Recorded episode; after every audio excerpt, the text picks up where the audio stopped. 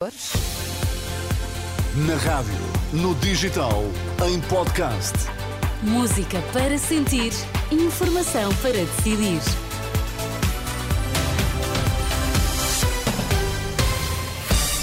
Notícias às quatro na Renascença, edição agora do Miguel Coelho. Boa tarde, Miguel. Sónia, boa tarde. Como é que estamos de destaques? Sucedem-se as reações dos partidos à esquerda, acusando um candidato da AD e ex-presidente da CAP de discurso negacionista das alterações climáticas. Chanceler alemão prestou homenagem a Alexei Navalny, que hoje foi a enterrar.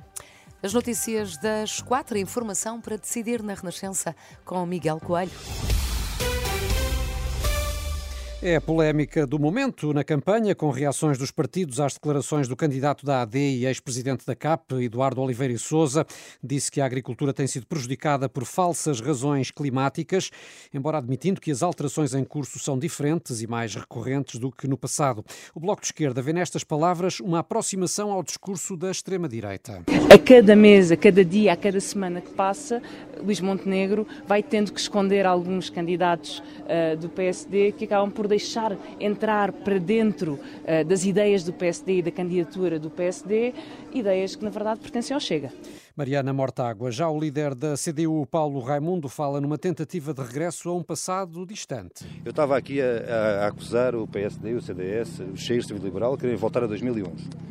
E pelos vistos esse candidato da AD quer voltar ao tempo em que ainda não havia alterações climáticas. Pronto, o que é que é que eu faço? É isto. Por isso é que nós achamos que o nosso é o projeto para a frente. E pelos vistos desse senhor é o projeto não é para trás, é muito para trás, quase ao tempo dos dinossauros. Também Pedro Nuno Santos, que já que ouvimos esta tarde, desafiou a AD a pronunciar-se sobre o que o líder socialista considera ser um discurso de negação climática. Certo é que, apesar destas polémicas, Luís Montenegro mostra-se cada vez mais confiante numa vitória e faz um balanço positivo desta primeira semana de campanha, Manuela Pires.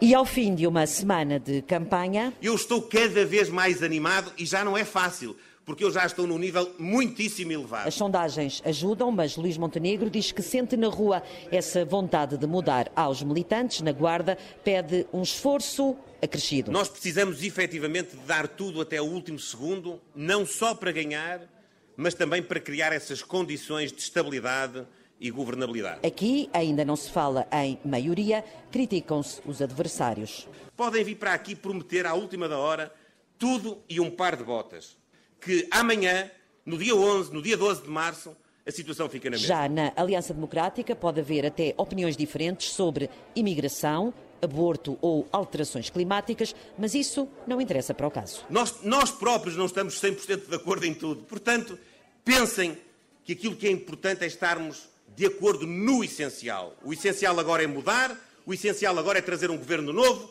e políticas novas. Para que haja crescimento da economia, políticas novas na educação, na habitação e na saúde. Depois de ter passado pela guarda, a caravana da AD dirige-se para norte. O dia vai terminar com um comício na feira, com a presença do ex-líder do PSD e antigo primeiro-ministro Durão Barroso. Tudo sobre a campanha eleitoral para seguir também em rr.pt. O Ministério Público arquivou o inquérito à morte de uma mulher de 87 anos depois de receber alta do Hospital São Francisco Xavier. A Procuradoria-Geral da República adiantou à Renascença em comunicado que correu termos no Ministério Público de Oeiras um inquérito que conheceu despacho final de arquivamento. A idosa que estava acamada há dois anos morreu na ambulância a caminho de casa, um caso que ocorreu em dezembro. O chanceler alemão prestou homenagem a Alexei Navalny, que hoje foi a enterrar. Olaf Scholz afirma que o oposicionista russo pagou com a vida a luta pela democracia e pela liberdade. Numa mensagem na rede social X, o chefe do governo alemão salienta ainda que, mesmo correndo grande risco, muitos russos continuam o legado de Navalny. Prova disso a presença de muitos críticos do regime de Putin no funeral que decorreu em Moscovo. No Porto, a Avenida Dom Carlos I volta a estar fechada durante o fim de semana. A partir das 8 da noite de hoje não podem circular carros nem peões. Decisão, Sónia, que tem a ver com a previsão de vento e agitação marítima. De resto, o Instituto do Mar e da Atmosfera emitiu avisos meteorológicos para toda a costa portuguesa. Amanhã, sábado, 12 distritos vão estar com aviso amarelo por causa da agitação marítima e do vento, mas atenção, este fim de semana há também previsão de chuva e queda de neve. Pronto, bom fim de semana para ficarmos em casa, não é? Ou não, para desportos de neve, por exemplo. Está bem, pronto, eu como não gosto, fico em casa. Pronto, está bem. Até já.